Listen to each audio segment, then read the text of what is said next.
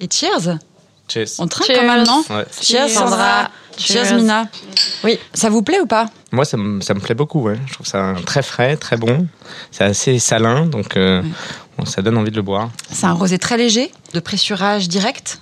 Ça veut dire quoi pressurage direct, Julien, le pro du vin bah non, mais en fait, c'est des. euh, je pense que c'est des, des pots, euh, des raisins blancs avec des pots rouges, et qu'en fait, c'est juste pressé directement, et qu'en fait, ça macère pas Y a du pas tout. de macération. qu'en fait, euh, on fait pas.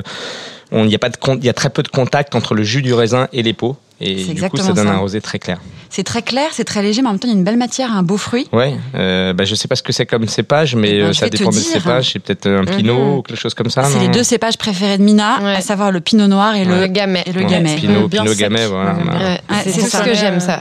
Et on n'est pas très loin de chez toi, Sandra, parce que c'est euh, un vin qui vient de- du sud de la vallée de la Moselle, mais c'est pas ce qu'on appelle les vins de Moselle.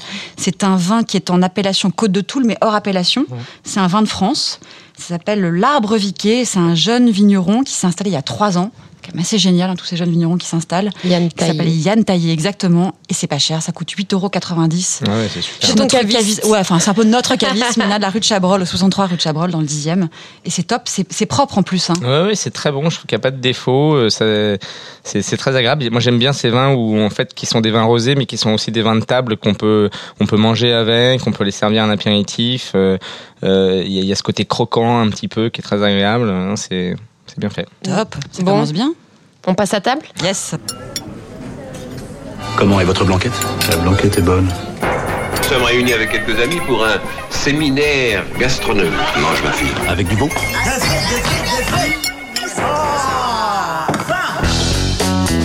C'est chaud. C'est chaud. C'est chaud. Présenté par Mina Sundiram et Elvira Masson. Chaud, huitième. On est très heureuse de vous recevoir, Sandra Millenhausen et Julien Foin, parce que votre parcours à l'un et à l'autre nous inspire. Ouais. Parce qu'il est question de goût, d'amour de la bouffe et des produits, d'aventure collective, et surtout de quelque chose de très libérateur pour celles et ceux qui ont peur de se lancer. Il est question d'audace, de prise de risque et de réinvention de soi. Sandra, tu as travaillé pendant 10 ans dans le marketing du parfum. Oui. Et puis tu as tout plaqué pour euh, tout plaquer, Ah, c'est pour ça, plaque. tout plaqué euh, pour créer Plaque, une manufacture de chocolat bean to bar avec ton, ton compagnon Nicolas Rosier Chabert. Et vous êtes quand même installé là où il faut être à Paris, rue du Nil. mieux. ouais. Ouais, dans le deuxième arrondissement. Et toi, Julien, je t'ai connu journaliste, rédacteur en chef de Régal, magazine que tu avais créé en 2004, si je dis pas de bêtises. Exactement. J'ai bonne Qui à l'époque était hyper novateur. Puis tu as quitté la presse pour devenir restaurateur. Tu viens d'ailleurs d'ouvrir Cocotte dans le 4e arrondissement à Lyon. On va pas tarder à aller te rendre visite à Lyon. Ouais, je pense. Tu es également éditeur et désormais fondateur et patron de Service Compris, une structure d'accompagnement de jeunes pousses de la food. Je sais pas si ça te convient comme appellation, un genre d'in- d'incubateur Ouais. à resto ou à épicerie ou autre projet lié. Exactement, ouais. Alors mon, mon, mon ami et partenaire avec qui on a créé euh, la, la société, dont c'est le métier, dirait plutôt accélérateur Ouais, qu'incubateur. Il aime Ouais. bien être pointu sur les mots. Il a raison parce qu'accélérateur, ça veut dire que on accélère le talent des personnes qu'on accompagne pour faire en sorte qu'elles émergent dans leur projet et éviter de faire les erreurs que nous on a pu faire dans l'entrepreneuriat. Tu vas nous raconter les, les erreurs que tu as commises Ouais. et que tu évites à d'autres de reproduire. Justement. Sandra, toi, tu es une dingue de cacao. Enfin, t'es du genre à passer tous tes week-ends, euh, à faire un bunch des pâtisseries, des chocolatiers et à faire des dégustations comparatives de grands crus. Bah, ça, c'était avant. hein. On n'a plus le temps maintenant. Oui, mais c'est ça. Mais pourquoi tu es passé de l'autre côté? Parce que euh, voilà, c'était euh, dans notre ventre, dans notre tête depuis longtemps. Euh, on avait envie de se faire plaisir déjà, euh, de faire ce que on kiffait, euh, de faire quelque chose à deux euh, et d'avoir notre euh, notre projet en fait et de travailler pour nous et euh, et de travailler dans ce qu'on aimait et c'était le chocolat et le cacao. Et on s'est dit bon ben voilà, on va faire le nôtre, ça sera le meilleur moyen de nous faire plaisir avant tout. Marre du marketing Alors, euh, pas vraiment marre du marketing, mais, euh, mais effectivement, euh, euh, marre de, de, tous ces process, marre de mettre du temps à prendre des décisions, marre de faire des compromis, envie d'être beaucoup plus fidèle à ce qu'on pense, à ce qu'on est. Voilà, et c'est surtout, c'est surtout ça, mais aucun regret, aucun, aucune critique de ce que j'ai fait avant, mais envie de passer à autre chose dans une autre étape. Pourquoi le chocolat? Le chocolat, bah, c'était une passion. On a, on a 20 ans, euh, 20, 30, même 30 ans de dégustation derrière nous. Euh, j'ai toujours mangé une demi, voire une tablette par jour. euh, voilà, j'ai commencé au Nestlé, hein, comme tout le monde, Ouais. Nestlé dessert, et puis je suis, je suis montée euh, au fur et à mesure en gamme. Et puis à chaque fois qu'on franchit une étape, on peut pas revenir en arrière. Et effectivement, quand euh, j'ai découvert le Bean to Bar euh, avec Nicolas, on s'est dit non, mais c'est ça qu'on doit faire, et c'est ça qu'on va faire, et c'est notre chocolat. Et en plus, euh, on veut être dans la rue de nos rêves, euh, rue du Nil, parce qu'on était euh, des consommateurs La de la la rue du. Nil. Voilà. Et justement, dans l'aventure, tu es tombé sur Julien et tu as fait appel à ses services. C'est ça? Exactement. Alors, je suis pas tombée sur lui. J'ai vu l'annonce, euh, enfin l'annonce, la news dans le fooding. D'ailleurs, c'est via le, site du fooding. C'était la première saison et exactement de, de Service compris. On a vu ça avec Nico et on s'est dit, euh, voilà, nous on se sentait armés sur le côté marque, communication, euh, identité. Ça, on savait ce qu'on voulait. Dans le chocolat aussi, on se sentait armé parce qu'on était accompagné par quelqu'un euh, de, de- de très expert. Par contre, sur le côté logistique, euh, restauration, euh, oui, euh, bah, process, etc., on se sentait complètement perdu. Et donc, on s'est dit, euh, il nous faut ça. Donc, euh, c'est beaucoup Nico qui, à l'époque, lui, euh, travaillait déjà plus en entreprise et moi, était encore en entreprise, qui a, qui a mené le projet, qui a vendu euh, son projet à service compris. Je crois que c'était assez. J'aurais voulu le voir, je l'ai pas vu. Ah, fallait pitcher quand même. Ouais, il a Oui. pitché. euh, ah ouais, ouais. Et il y avait Là. 60 projets euh, Ah, pour la première en- saison. Et Encore- Julien, comment tu as Encore accepté, maintenant, en fait, bah, c'est très simple. Un service compris, c'est on, on remplit sa candidature sur Internet, sur notre site. Euh, nous, on décrypte d'abord euh, l'ensemble des dossiers qu'on reçoit. On les analyse. On est plusieurs à voter en fonction de tout un tas de critères. Il y a des euh, qui sessions sont... de oui, dépôt de alors candidature en fait, euh, il y a des sessions de dépôt de candidature à chaque fois. Donc euh, bah, là, la quatrième, elle est en cours et elle a lieu jusqu'au 9 octobre. Donc on dépose un dossier. Nous, après, on épluche ces dossiers. Éventuellement, on appelle les gens si on a besoin d'avoir des précisions ou pas. Et, euh, et puis, on en sélectionne une dizaine, une douzaine, une quinzaine, ça dépend. Et après, on a deux jours de jury où dans les membres du jury, il y a des chefs, des restaurateurs, un avocat, euh, des critiques gastronomiques. euh, Voilà, enfin, on essaye d'avoir un jury très éclectique, euh, assez mixte. Et là, on écoute pitcher les projets pendant 10 minutes, un quart d'heure. On leur pose des questions encore 10 minutes. Et à la fin, on note tous et on sélectionne. Voilà, c'est comme ça que ça passe. Donc oui, il y a eu un pitch, je me souviens très, très bien du pitch de Nicolas, qui est, je pense encore aujourd'hui, le plus chiadé qu'on ait eu. C'est une. 13, quoi. Bah, et en fait, c'était un peu son métier. C'était un peu son métier aussi. Donc oui, il, nous était, a fait. il était de, de directeur commercial, enfin DG, directeur commercial d'une agence, donc il savait vendre très bien vendre, Hmm. euh, vendre les D'une agence de conception graphique. Voilà, exactement. Moi, c'était oui. très. Il y avait déjà, euh, On avait il y avait déjà de des belles logos, photos, des voilà. belles images, une belle présentation. Donc ça donnait vraiment envie. Et puis c'était un projet.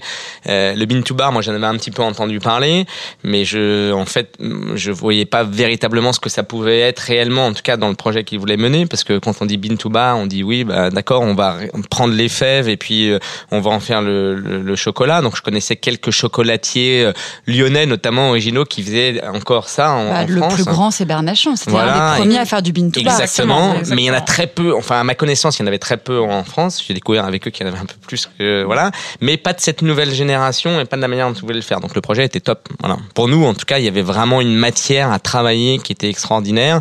On a un peu hésité parce que c'est vrai que notre savoir-faire c'est plus la restauration, Mm. mais on a quand même euh, on a quand même travaillé beaucoup avec Jacques Génin à un moment de notre vie. Moi, quand j'étais journaliste, j'ai rencontré quand même beaucoup de chocolatiers. Et puis, tenir un commerce, c'est tenir un commerce. On avait des gens autour de nous on savait qu'on pouvait les accompagner au mieux pour essayer de réfléchir à leur projet. Alors justement, à quel moment, Julien, tu t'es dit avec tes associés qu'il manquait une structure pour accompagner ce type de projet? Alors nous, on a, bah, c'est notre parcours déjà euh, personnel parce que euh, moi, je suis, une- je suis aussi euh, comme Sandra, je suis une un reconverti en fait. Mm. Moi, j'ai- changé de métier à 38 ans pour devenir restaurateur. Je pensais que ça allait être simple, ça allait être simple, ça a été très compliqué. Euh, Plus physiquement, compliqué que tout ce que tu pouvais Ah ouais, imaginer. beaucoup plus parce que je pense que j'étais un peu orgueilleux et présomptueux. Je me disais je connais bien, je connais bien les restaurateurs. Ça fait cinq ans que je dirige un magazine gastronomique, que je mange quatre fois par jour, que je connais tous les chefs. Euh, Ils vont m'aider, ça va être simple. Je sais exactement ce que je veux faire. Personne ne cède.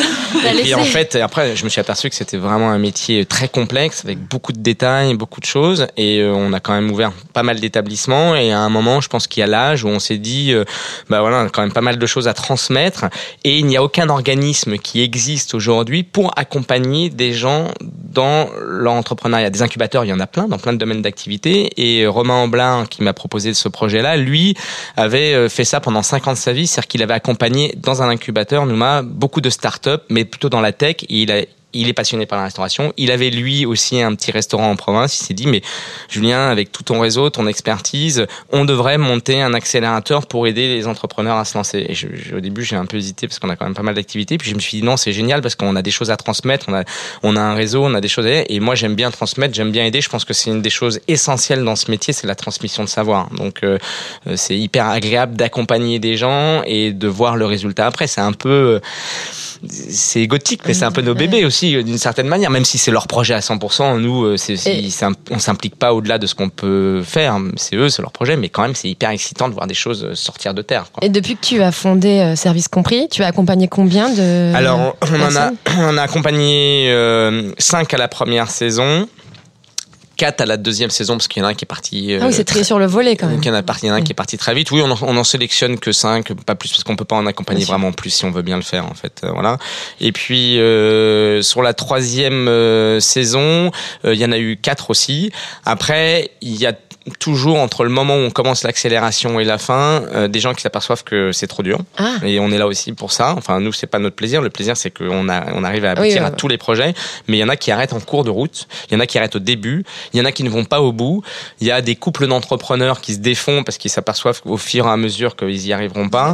Donc au final, euh, la, la meilleure saison était la première, de Sandra, où en fait les cinq, les cinq ont ouvert euh, et, et certains avec beaucoup de succès. Et je pense qu'ils auront tous du succès. En tous les cas, euh, euh, les cinq qu'on a accélérés au début marchent vraiment bien. Il y a Petit Bao, il y a Panda Panda, euh, voilà à Paris qui marche très très bien, qui vont ouvrir leur deuxième affaire après à peine vrai, un an. Donc ça veut dire que c'est un vrai succès quoi. Et pour ouvrir la deuxième affaire, ils font de nouveau appel à toi, comme Non. tu- toi précisément, tu as scalé, comme on dit dans jargon euh, marketing. Alors, il y a d'autres écueils que ceux de la première adresse. Alors c'est là où je dis que c'est un peu sentimental, c'est que nous au début dans le contrat qu'on a un peu établi avec euh, nos, nos jeunes accélérés ou jeunes ou pas jeunes d'ailleurs, mais les, ceux qui se lançaient, on a dit euh, bah on vous suit, ça dure quatre mois, on fait du mentoring et puis après euh, ciao, on se revoit une fois de temps en temps, mais pas trop. Et en fait on peut pas s'empêcher euh, d'y aller, de continuer à Ouais. donner des conseils. Quand ils nous appellent, la ligne est toujours ouverte en fait, donc on continue à avoir des coups de téléphone régulièrement. Est-ce que tu aurais ceci, est-ce que tu aurais cela, est-ce que tu peux m'aider pour ceci? Donc euh, c'est uniquement à leur bon vouloir. S'ils nous demandent un conseil, on leur donne. Après, ils nous écoutent ou ils nous écoutent pas. Quelquefois, ils nous écoutent pas d'ailleurs, et ils ont peut-être raison.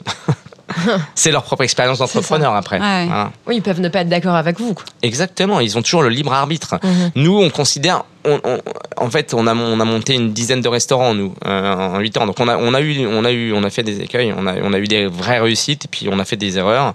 Euh, on a des affaires qu'on n'a pas réussi vraiment à maintenir ou qui n'étaient pas dans notre ADN. Donc euh, on a vu beaucoup de choses et puis on a fait pas mal d'expériences différentes. On a fait du fast casual du déjeuner, on a fait une boulangerie, on a fait une pâtisserie. Du fast casual du déjeuner. Bah, c'est-à-dire qu'on Ah a fait euh, ce qu'on appelle les fast good aujourd'hui. Ouais, on a fait, on a fait des, on a fait pas mal de, de- de concepts différents, quelquefois pour d'autres, pour nous en gérance. On a fait des bars à cocktails, on a Oui, fait des bars à vin, voilà. Donc euh, on a fait de la cuisine un peu haut de gamme avec des chefs étoilés. Donc on a quand même une expérience assez large dans la restauration qui nous permet, je pense, d'avoir du recul.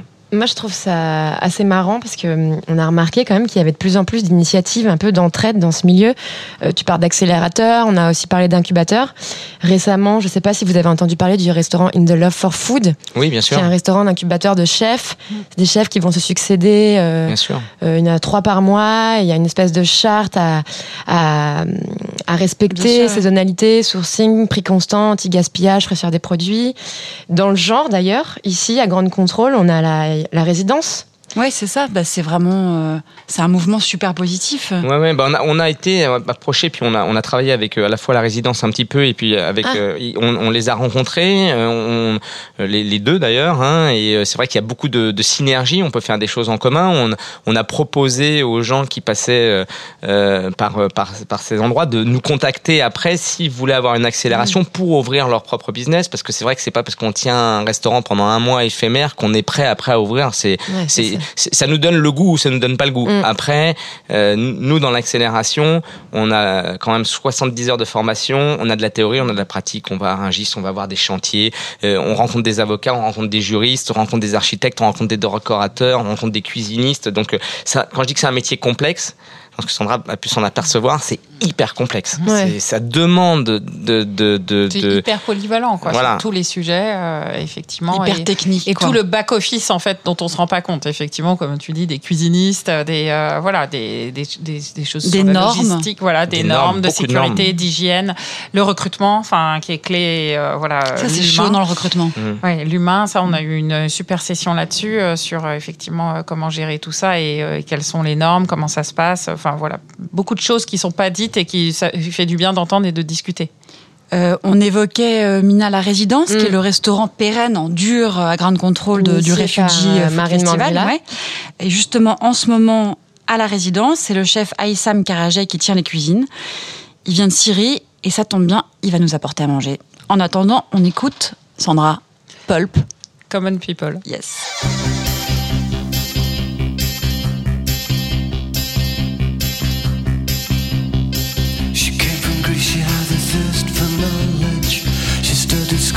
At St. Martin's College, that's where I caught her eye. She told me that her dad was loaded. I said, in that case, I'll have rum and Coca-Cola. She said, fine.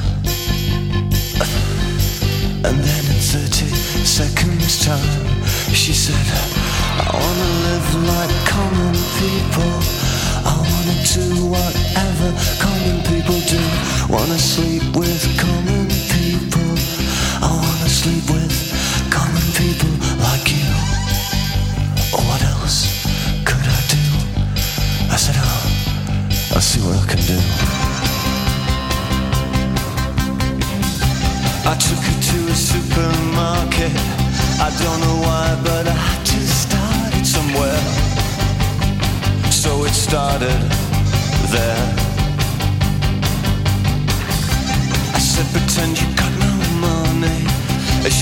said, Oh, you're so funny. I said, Yeah. Huh. I can't see anyone else smiling. Are you sure? You wanna live like common people. You wanna see whatever common people see. Wanna sleep with common people. You wanna sleep with common people like me. But she didn't understand. And she just smiled and held my hand.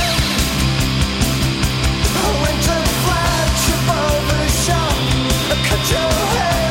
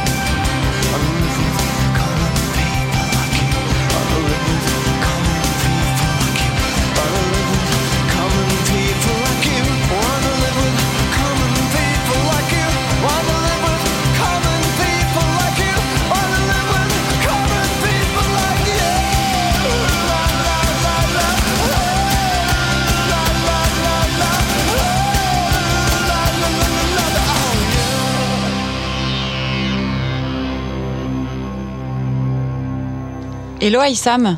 Hello, bonjour. Bonjour. C'est toi qui nous nourris aujourd'hui? Ouais. Oui, avec grand plaisir. On a beaucoup de chance. Merci, c'est moi. Donc, qu'est-ce que tu nous as apporté? Ok, euh, J'ai apporté un plat. euh, maintenant, euh, c'est spécialité, euh, euh, c'est euh, le friquet. Ouais. Ça, c'est de blé vert fumé.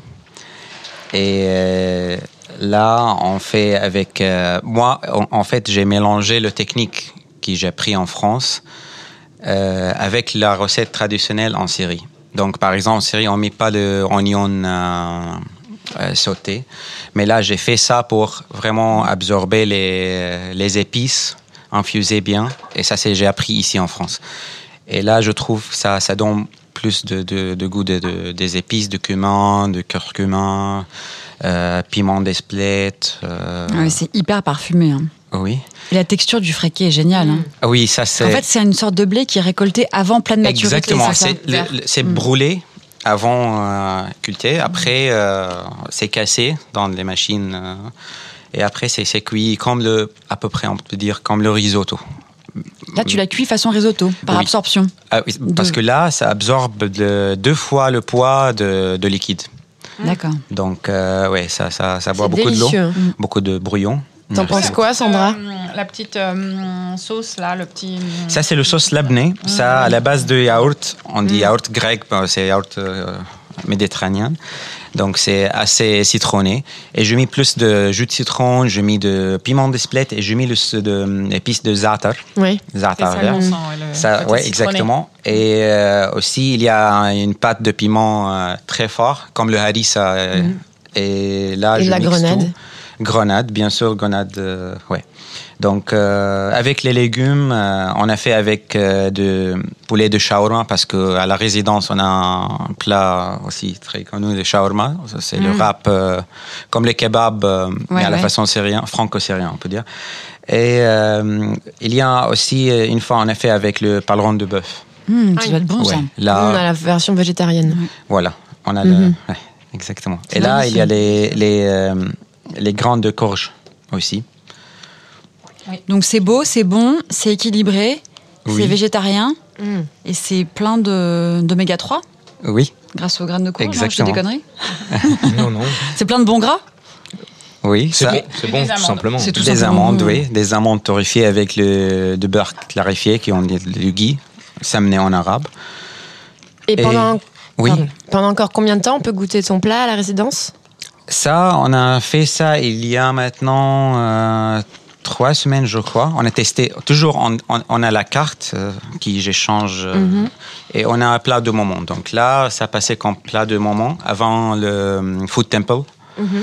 Et après, on a testé à Food Temple et c'était très bien passé. Tout le monde. euh, il y a quelqu'un qui euh, revient après. Elle dit J'ai mangé ça hier. Je- Il revient. oui. Et oui, donc euh, ça c'est. Et toi, on peut goûter ta cuisine syrienne, mais aux accents et à la technique euh, un peu française. Jusqu'à quand à la résidence? Tu restes là jusqu'à quand? Je, je reste jusqu'à jusqu'à décembre Génial. parce que j'ai passé trois mois et il reste trois mois. C'est ça le concept, six mois de incuba- incubation.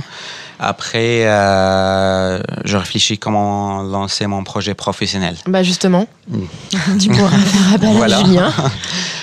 Donc, euh, Tu veux t'installer à Paris? euh, oui. Donc, euh, je suis en train de réfléchir parce que des fois je dis euh, je veux bien faire un traiteur franco-syrien pour les événements, etc. Des fois je dis non, je commence avec quelque chose comme la résidence dans un endroit euh, bien animé avec des activités comme ground control. Et euh, maintenant, je, je suis en train de juste réfléchir, faire le avantage, défaut. Et une euh, adresse de street food syrienne pour Mina Non? Oui, oui. C'est une bonne idée. Oui, Ouais, ouais. c'est ça en fait. Ça, ça en fait, plairait. je veux bien euh, ramener les recettes, même les street food syriens, même Bah, le shawarma, c'est un peu ça. Ouais, exactement. Le shawarma, c'est street food hein, en Syrie. J'adore ça. Et euh, friquet, par exemple, non. Ça, c'est un plat qu'on mange Ouais. en- euh, de, juste chez nous. Ça, c'est le- les recettes des mamans. Mais par exemple, tous les légumes au-dessous, ça, c'est le côté français. Mm. C'est, normalement, c'est juste de blé comme ça, avec de viande, avec poulet. Et à côté, il y a le yaourt avec euh, concombre. Donc là, j'ai pensé de l'amener, on fait quelque chose infusé avec des épices. euh, Donc euh, là, vraiment, ça c'est un exemple de, de mariage entre la cuisine syrienne et les techniques. euh, Bah, c'est un mariage heureux, c'est un mariage réussi. Mm. Merci beaucoup, Merci. Hassan. Merci à vous, merci. Tu nous as régalé. On revient te voir bientôt. Merci bien. Donc là, on est parti loin, loin, loin. On Ouais. est parti en Syrie. Ouais. On a quelques petites euh, questions. euh, Un petit Cuisine. quiz pour vous connaître Ouais. un peu mieux tous les deux. justement, votre plat du bout du monde préféré Julien. Oula. Plat du bout Ou du bout du monde. euh, Bah, pas le plat du coin je- de la rue, quoi. Alors, euh, moi, je suis euh, un, un fan absolu, mais parce que je crois que c'est un des voyages qui m'a le plus marqué du Japon. Ouais. Donc, euh, j'aime beaucoup euh, la cuisine japonaise, mais ce qui me fascine dans la cuisine et de la culture japonaise, c'est leur capacité à faire toute la vie, leur vie exactement la même recette, ce qui n'est pas du tout dans notre culture à nous. Et, euh, et, et, je- j'ai goûté des choses extraordinaires Allez, un au truc. Japon. Bah, j'ai un ça. souvenir marquant de ce, qui a été un peu galvaudé chez nous, mais des yakitori qui sont des petites brochettes qui font, et notamment des brochettes d'abats. Parce qu'on parle de la Syrie, j'en profite parce que je sais qu'aussi dans ces cultures-là, on travaille les abats et là-bas ils font, c'est peu connu les Japonais. On pense tout de suite au sushi, au poisson, au sashimi, mais en fait ils adorent les abats et ils, ils cuisinent les abats. Et j'ai des souvenirs d'avoir mangé comme ça à Tokyo euh, des petites brochettes grillées sur un mini barbecue dans, et dans la rue parce qu'ils sont aussi adeptes de street food, Street euh, sous un métro aérien et j'ai un- Mm. j'ai un souvenir euh, extraordinaire de ça. C'est drôle, oui, comme le, le lieu et le moment comptent Ouais. autant Ah, bah que. Bien sûr, voilà. bah ouais, ouais. c'est ça. Sandra. Euh, moi, c'est, je crois que c'est l'Italie. En fait, c'est pas le bout du monde, mais euh, c'est l'Italie. C'est euh, tous les plats italiens et en fait euh, aussi les petits ragoûts de viande avec les pâtes. En fait, Une ils bonne cuisinent. sauce ragoût. Ouais, voilà, ils, ils cuisinent la viande en fait pendant des heures et des heures et des heures et euh, j'ai goûté des choses euh, fantastiques. Donc c'est plutôt ça. Moi, le bout du monde, c'est l'Italie pour moi. Euh, ton plat terroir préféré Moi, c'est les riz de veau. Ah. J'ai une passion pour les riz de veau, mais vraiment, euh, je suis capable de. C'est vrai L'autre fois, euh, il y en avait. euh, je suis allée au Vivant 2, ils en avaient pas à la carte, mais d'un coup, j'entends le serveur exceptionnellement. On a des riz de veau ce soir. J'ai dit, je les T'es réserve. devenue folle. Ah euh, vraiment. euh, je trouve que c'est euh, fantastique et euh, voilà, j'adore euh, au Baratin, euh, chez Coretta. Enfin, il y en a euh, dans beaucoup d'endroits à Paris. C'est vrai qu'il y et, a euh, beaucoup de chefs qui cuisinent le riz de veau Mm. paradoxalement, alors qu'on Mm. s'imagine que c'est pas un produit hyper facile d'accès. Et toi, Julien Alors moi c'est euh, c'est difficile de choisir hein, parce que j'en- ai plein. Je pense bien sûr plutôt aux plats mijotés. Moi si je pense à des plats de terroir et c'est vrai que dans la cuisine euh, je pense plutôt à la France. Hein, je pense plutôt à notre culture et c'est vrai que dans la culture française les plats mijotés euh, c'est souvent des plats à base de viande euh, la plupart du temps et je pense à une bonne daube en fait bon et, et- ouais. et un paleron, un bon paleron braisé Mm. très très longtemps. Moi j'aime bien cuire avec des anchois. J'adore faire ça anchois, paleron, le mélange un peu Hyper mer, bon terre-mer comme voilà, ça. terre-mer Mm. avec des petites carottes, euh, c'est Et extraordinaire. tu sers avec des Bien. coquillettes, tu sers avec quoi? Ah ouais, alors coquillettes ou moi j'aime j'aime bien de la bonne pomme de terre vapeur avec ça, je trouve ça extraordinaire, une bonne sauce bien liée là, c'est euh, c'est fantastique avec un petit peu euh, au-dessus ou alors un plat italien, euh, un ossobuco avec la gremolata parce que j'adore ça la gremolata, Ouais, je trouve ça génial. super. voilà. Bon. On rappelle Ça, ce que c'est la grémolata, c'est Bah, un c'est- mélange d'écorce, Alors euh, c'est ouais, c'est alors, plutôt agrumes. Alors généralement c'était plutôt du citron, euh, voilà, du zeste de citron haché très finement avec de l'ail et du persil plat. qui est le condiment qu'on sert traditionnellement avec le sobuco, Voilà, qui est une grosse tuerie. Recette anti-blues du dimanche soir, Sandra. Euh, les petits pots de Trois crème. tablettes de chocolat. Et non, les petits pots de crème au chocolat. Voilà. Et là, Ouais. on, on le propose chez Plaque et c'est ma recette. Et, euh, et voilà, c'est vraiment le, le, le plat doudou euh, qui a le goût de chocolat, mais en même temps le goût de crème. Euh, voilà, un petit pot de crème euh, au chocolat et ça, c'est voilà, on peut voir deux quoi. Julien, en cas de coup Écoute, de mou. moi, je- je- j'ai une tradition avec euh, mes enfants, c'est que le dimanche euh, midi, je fais souvent un, un super poulet rôti. Ils adorent ça. Et donc, je fais mon bouillon après.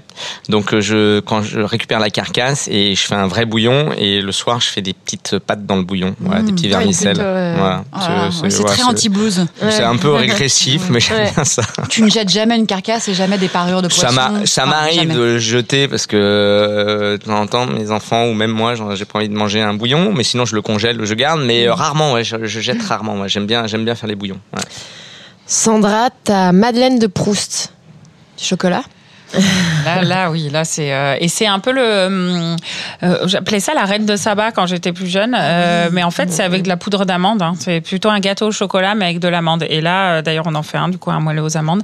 Mais euh, c'est ça. C'est euh, un espèce de doudou, euh, exactement, qui me rappelle euh, l'enfance, euh, l'amande, le chocolat, euh, la douceur. Julien Alors, je sais pas, Madeleine de Proust, je sais pas ce que vous entendez par Madeleine de Proust. C'est un souvenir d'enfance ou c'est un truc auquel on est accro euh, complet? Parce que moi, accro, c'est le chocolat. hein. Je suis Non, comme non, pour le coup. je suis- non. La nostalgie, Ouais, la la nostalgie de nostalgie l'enfance. euh, Euh, Un passé pas si lointain. Ah, je sais pas si j'ai vraiment une nostalgie de l'enfance. Euh, mon père faisait souvent un plat hyper simple qui était des pâtes au thon. c'est un truc tout bête quand on c'est la recette de placard, mais tu vois, du bon thon, sauce c'est ça. tomate, des petits oignons revenus, une bonne pâte. Et Ça voilà, peut être bon, juste c'est un truc, Madeleine, c'est un- moi, c'est un truc que je continue à faire de temps en temps, mais Et pour finir, Bah, tu nous as donné la réponse. Ouais. Plaisir coupable, voilà. plaisir coupable, c'est ça. le chocolat. Moi, c'est la chantilly. En Ah plus ouais. du chocolat. Ouais, vraiment. Ah ouais, euh, double peine. T'es vraiment atteinte, Ah, il toi. faut, euh, quand on a euh, du chocolat, parfois c'est assez intense, ça prend euh, vraiment euh, une, une force en bouche et euh, de le couper avec de la chantilly, de la crème. Je crois que c'est la crème en fait. J'aime voilà. l'idée de couper Mm. avec la chantilly. Ouais. Tu sais, comme si la chantilly était un truc léger, qui Léger, permet de qui quelque ouais, c'est ça. Voilà. Sandra, ça ressemble à quoi, plaque? Tu viens d'ouvrir il y a quelques jours? Oui. Il y a une semaine, on a ouvert. Euh, bah, Plaque, ça ressemble, c'est un peu un lieu atypique. C'est en même temps, euh, oui, euh, ça se veut quand même être une marque et une manufacture de chocolat. Euh, ça ressemble à nous, à Nicolas et moi. C'est euh, vraiment notre chocolat avant tout et c'est notre histoire de vie, de couple et euh, d'aventurier. Un peu culotté aussi, comme le cul de Plaque, parce que il faut prendre des risques et on n'a pas beaucoup de backup. Donc, on s'est lancé à fond dans l'aventure, à fond personnellement, à fond professionnellement. Donc, euh, ça ressemble à une toute vous petite pas levé de fonds. Euh, on a euh, on a la banque et on a un investisseur. Si un tout petit investisseur, on, on pouvait pas. euh, si on avait que la banque euh, pour un projet plus petit, si on n'avait pas été rue du Nil, on aurait réussi. La rue du Nil a demandé Ouais. un peu plus euh, de fonds. Euh, c'est tout petit, c'est une toute petite manufacture, mais on fait tout là-bas. On fait ça euh, devant les yeux, le nez, la bouche euh, euh, des passants de la rue du Nil. Euh, on fait notre chocolat tous les jours à partir de la fève et euh, on voulait faire pas que des plaques de chocolat, donc c'est du chocolat en plaques, mais du chocolat en pâtisserie, en gâteau et en boisson. Est-ce- Donc euh, ça nous ressemble à nous et puis ça ressemble à beaucoup de chocolat.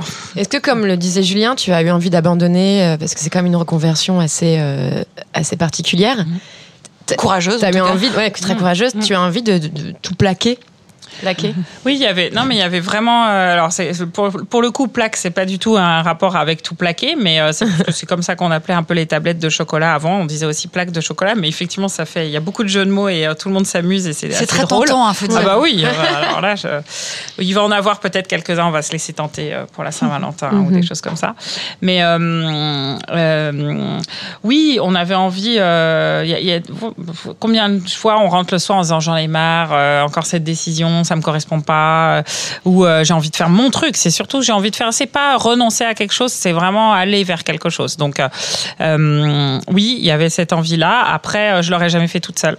Euh, j'avais, on avait besoin d'être deux.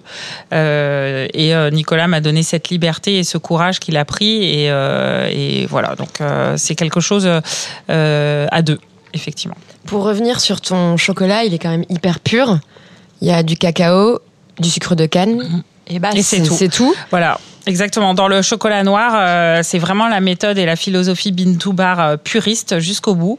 Euh, On rappelle peut-être juste que Ouais. dire bean to bar. Ah oui. c'est la fève et Bean, bar, c'est c'est la et bar, tablette. c'est la tablette, exactement. Donc c'est de la fève à la plaque. En fait, euh, ça veut tout dire et rien dire en même temps, parce qu'on peut se dire que tous les chocolats sont faits comme ça. hein. Tous les chocolats sont faits à partir de. Mais la plupart du temps, il y a tellement d'intermédiaires. Là, on fait tout nous-mêmes, de la fève à, à la plaque, et c'est ça le plus important. Et il y a cette euh, envie d'être complètement puriste, parce qu'on pense que dans la fève, il y a tout. Tous les arômes sont déjà là, toute la richesse aromatique. Et pourquoi rajouter quelque chose? Donc le sucre vient juste arrondir ou révéler la douceur ou la force de la fève. Euh, c'est plus dur à travailler, c'est plus long, mais euh, pour nous, euh, le résultat est extraordinaire et il n'y a pas besoin d'ajouter euh, de lézitine de soja, de beurre de cacao en plus ou euh, quelconque vanille ou quelconque pointe de sel. Euh, en tout cas, dans la recette du noir, il n'y a que deux ingrédients, C'est effectivement. plus dingue. compliqué techniquement. Ah oui, techniquement c'est plus dur parce que ça glisse moins dans les machines. C'est euh, c'est euh, c'est donc plus long et euh, c'est plus dur à tempérer. Typiquement pour euh, la dernière étape pour le chocolat, c'est euh, le mettre en plaque ou le mettre en tablette pour qu'il soit brillant, et, euh, et qui se conserve et, euh, et bien aussi en texture en bouche. Ça s'appelle le tempérage. Ça veut dire faire monter et descendre le chocolat en température euh, pour que tous les cristaux du beurre de cacao naturellement contenus dans la fève se rangent bien ensemble et fassent cette euh, texture lisse. Et ça, en fait, c'est beaucoup plus facile quand il y a du, plus de beurre de cacao ou de la lécithine de soja. Donc, euh, à chaque fois, on doit régler notre tempéreuse. À chaque fois, on doit essayer. Euh, si vous nous entendez crier, c'est qu'on n'y arrive pas et qu'on recommence. Mais euh, c'est génial en même temps parce que bah, chaque cacao est différent, parce que chaque fève est différente et à chaque fois, on redécouvre des choses. Julien? Oui, non, je, je tiens à préciser quelque chose. que Moi, j'ai été voir le chantier au début, c'est que tout est fait sur place. Ce qu'elle ne dit pas, c'est que dans le principe de Bean to Bar, c'est pas simplement qu'on part de la fève, c'est que bon, ils ont une attention vraiment très particulière à la sélection de leur fève, parce que ça part du, venir, du, ouais. du, du- du- de la matière première, mais surtout, ils font tout sur place. C'est-à-dire que si vous allez rue du Nil, vous allez voir la fabrication du chocolat, quoi. tablette, Et, euh, et ça, c'est c'est c'est assez extra. On voit parce ça que- et on voit ta pâtissière en train de préparer sa babka en même temps. quoi. Exactement, une ruche, exactement, quoi. exactement, exactement. Et ça se veut comme ça, et ça se veut être un peu le un joyeux bordel, mais euh, mais euh, on a voulu ça et euh, on voulait voilà sortir du secret aussi. Ouh là là, le chocolat c'est quelque chose de secret. Non, en fait, euh, on voulait le montrer. Donc là, on a beaucoup produit en août porte fermée avant d'ouvrir, et là on va reprendre les batchs de chocolat la semaine prochaine. Donc on pourra vraiment faire goûter même le chocolat dans la machine en train de se faire à tout le monde. Et ça, c'est notre rêve en fait de, de montrer ça et de, de vivre dedans toute la journée.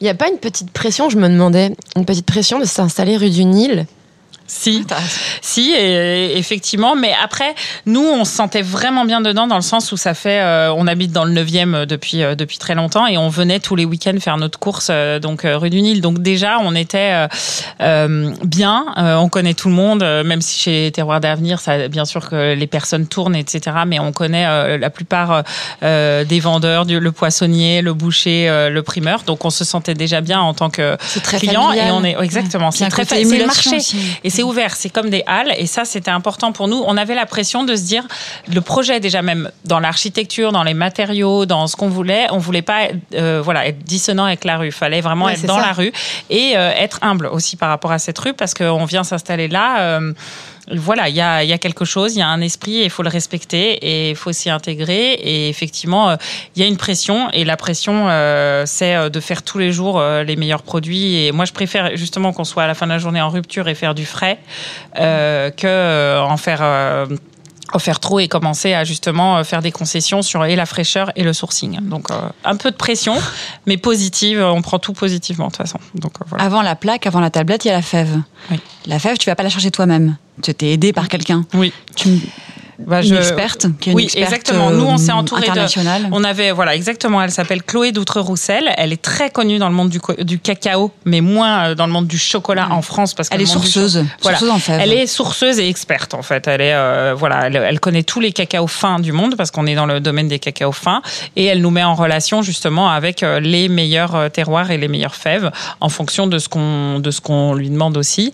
Euh, En et on a été tu travailles avec trois plantations, c'est ça? Exactement. Alors pour l'instant, on travaille euh, beaucoup avec euh, deux destinations du Venezuela. Que euh, sur la une des deux, on y est allé et l'autre, Chloé fait partie. De toute une façon. absolument mythique. Exactement, le Chuao. D'ailleurs, je vous ai amené une, Ah. une plaque de Chuao pour que vous la goûtiez, bien sûr, Euh, et qu'on la goûte ensemble, qu'on la partage. Mais je croquerais bien un morceau de Chuao dès maintenant, moi. Ah ouais.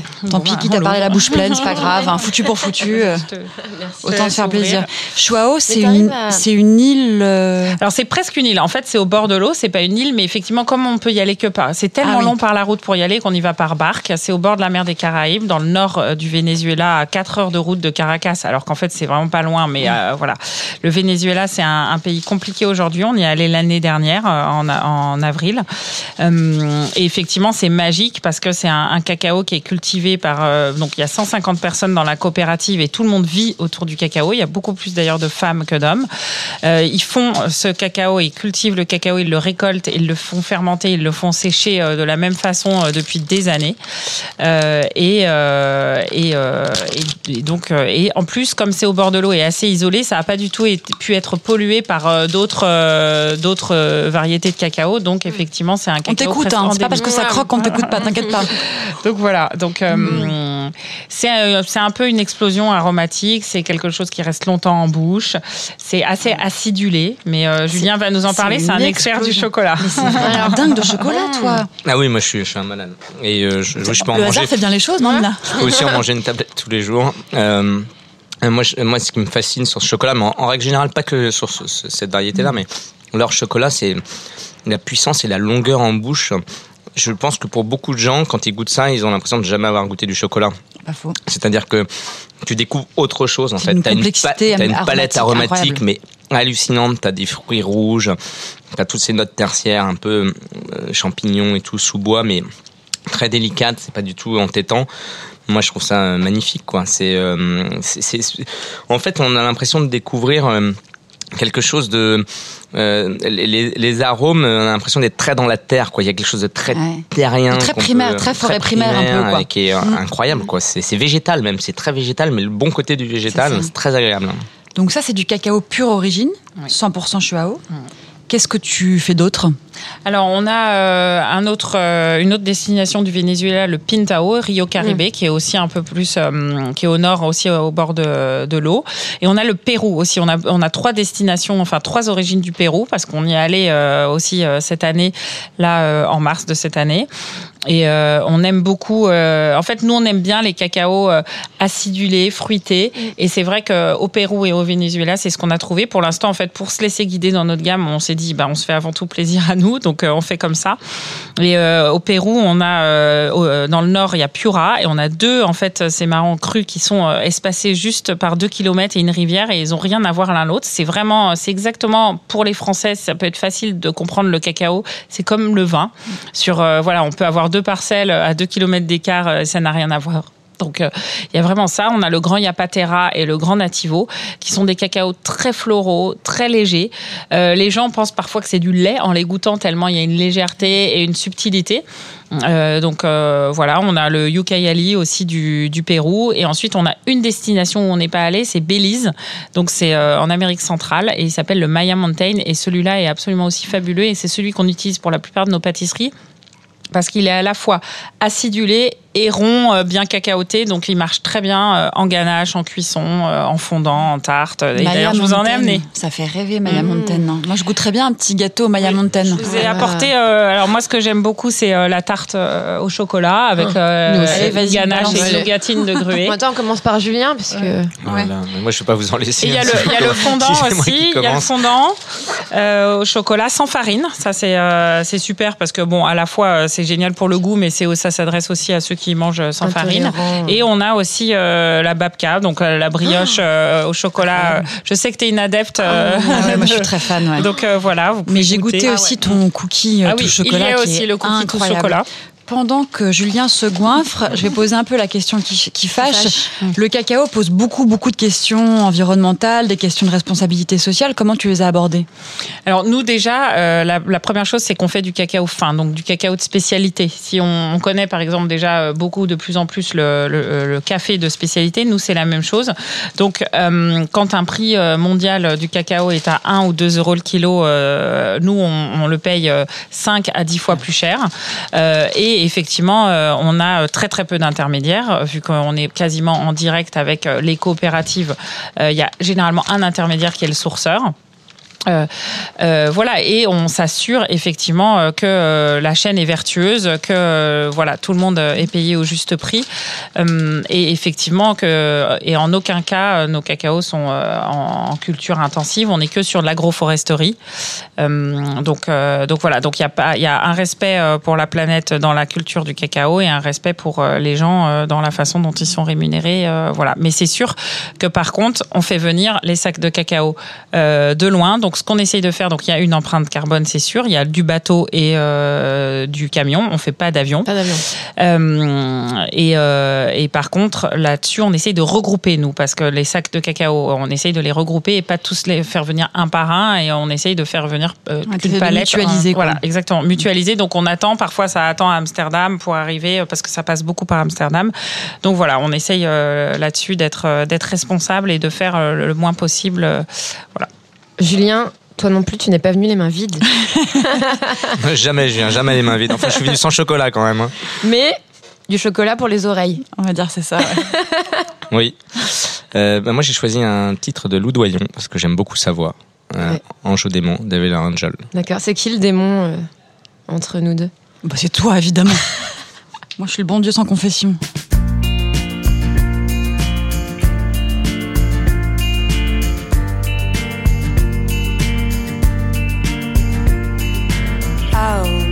Quite understand why we love to carry on wars as we do.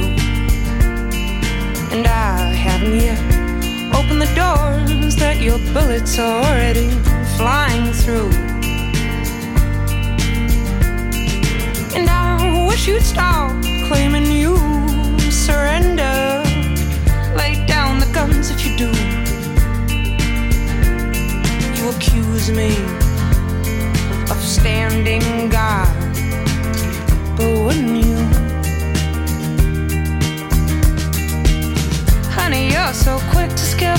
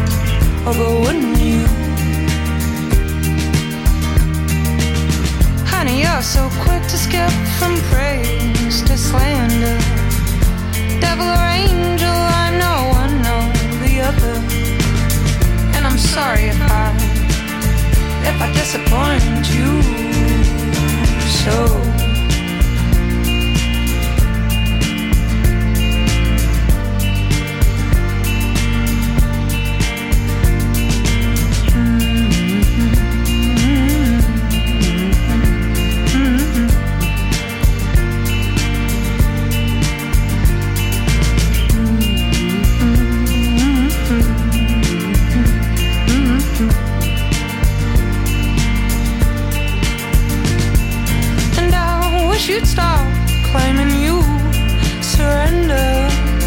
Lay down the guns if you do. You accuse me of standing guard. But wouldn't you? Honey, you're so quick to skip from praise to slander. Devil or angel, I'm no one or the other. I'm sorry if I if I disappoint you. Honey, you're so quick to skip from praise to slander. Devil or angel, I'm no one or the other. And I'm sorry if I if I disappoint you so.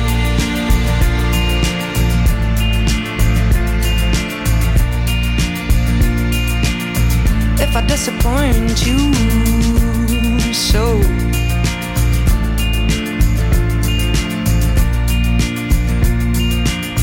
If I disappoint you so.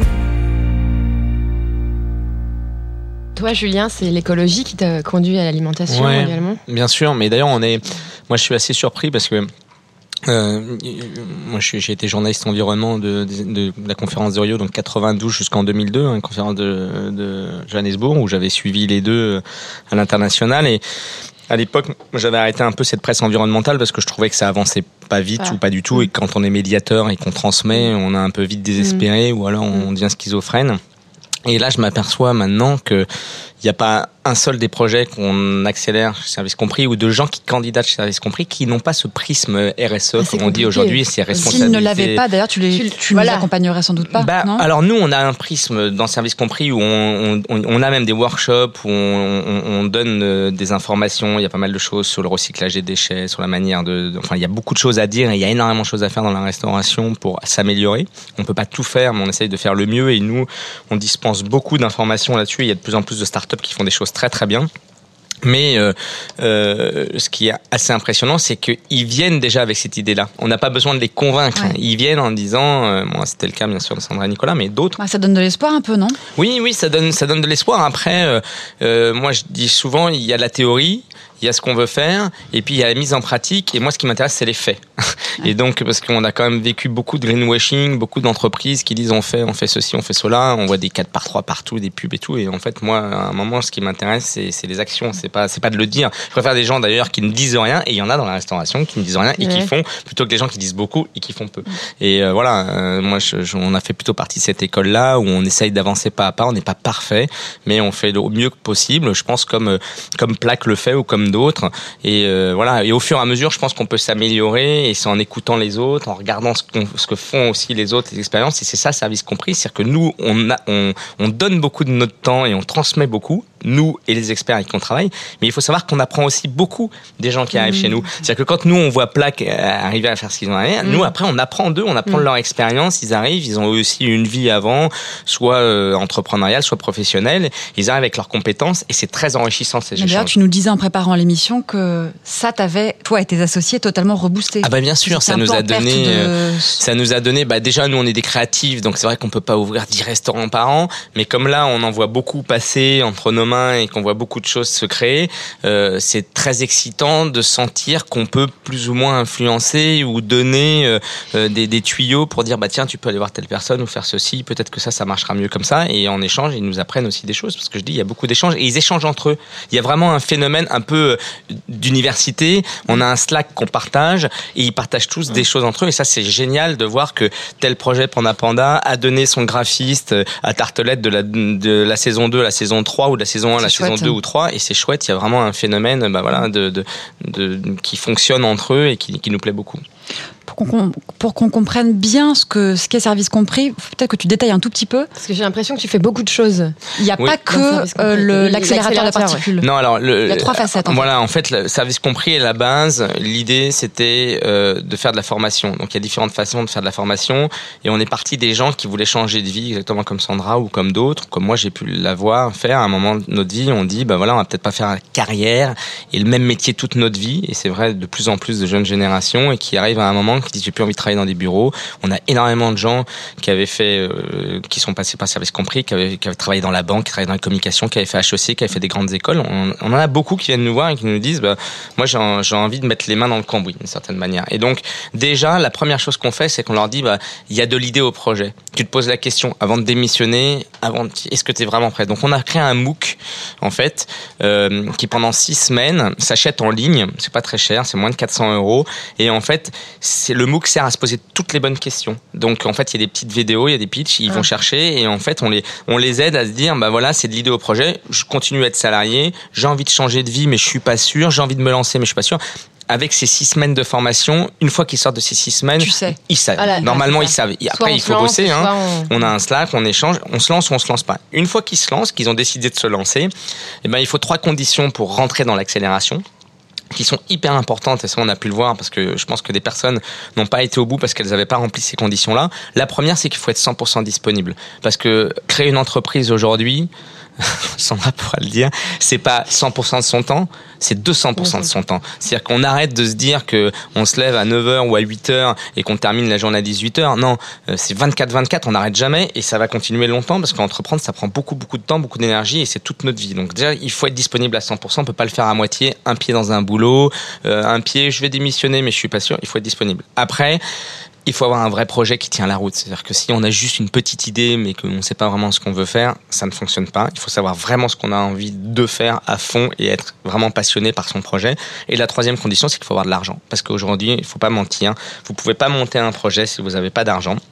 Donc euh, il y a une petite nouveauté cette année d'ailleurs dans l'accélération, c'est que chez Grande Contrôle, on a un projet qui sera incubé. C'est-à-dire Grande Contrôle pendant six mois va prendre un des projets qu'on accélérera chez un service Ah, compris. Et ça c'est génial parce que ça leur évite d'acheter un fonds de commerce et ça coûte quand même très cher un fonds de commerce. Donc ils peuvent se mettre le pied à l'étrier.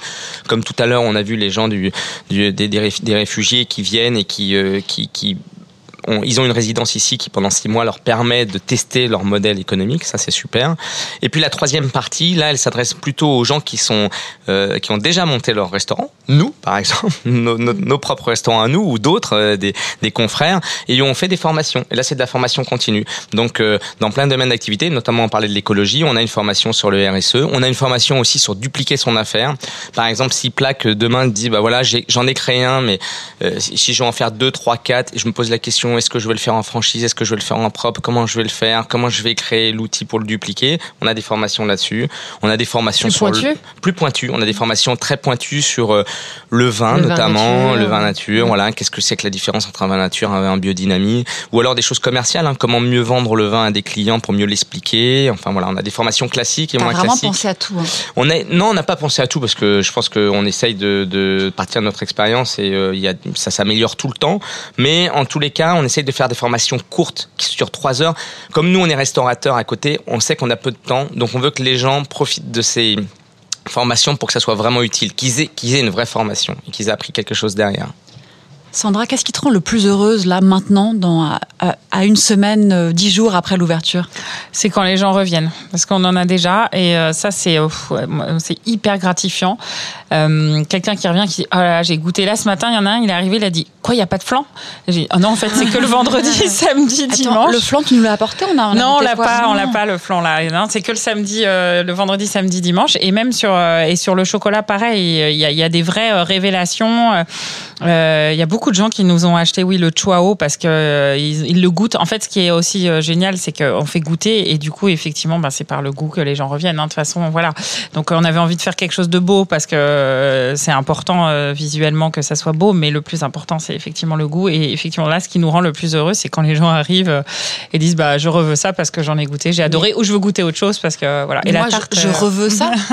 C'est- quoi cette tarte de folie? Alors c'est une pâte euh, sucrée euh, avec quelques inclusions dément, euh, de chocolat moulu dedans, après une ganache euh, avec notre chocolat et par-dessus euh, du gruet de cacao. Donc le gruet de cacao c'est l'éclat de la fève et une nougatine euh, voilà. C'est dément ça. Et tu fais aussi un sablé farine de blé Oui. classique Oui, et farine de d'épeautre ou non, de corasson Non, en fait, de, de sarrasin torréfié. Exactement. Je fais- on en fait un au blé de population classique et un où on mixe le blé de population et la farine de sarrasin torréfié de l'atelier Soba, d'ailleurs, euh, Ah. qu'on aime bien à Paris.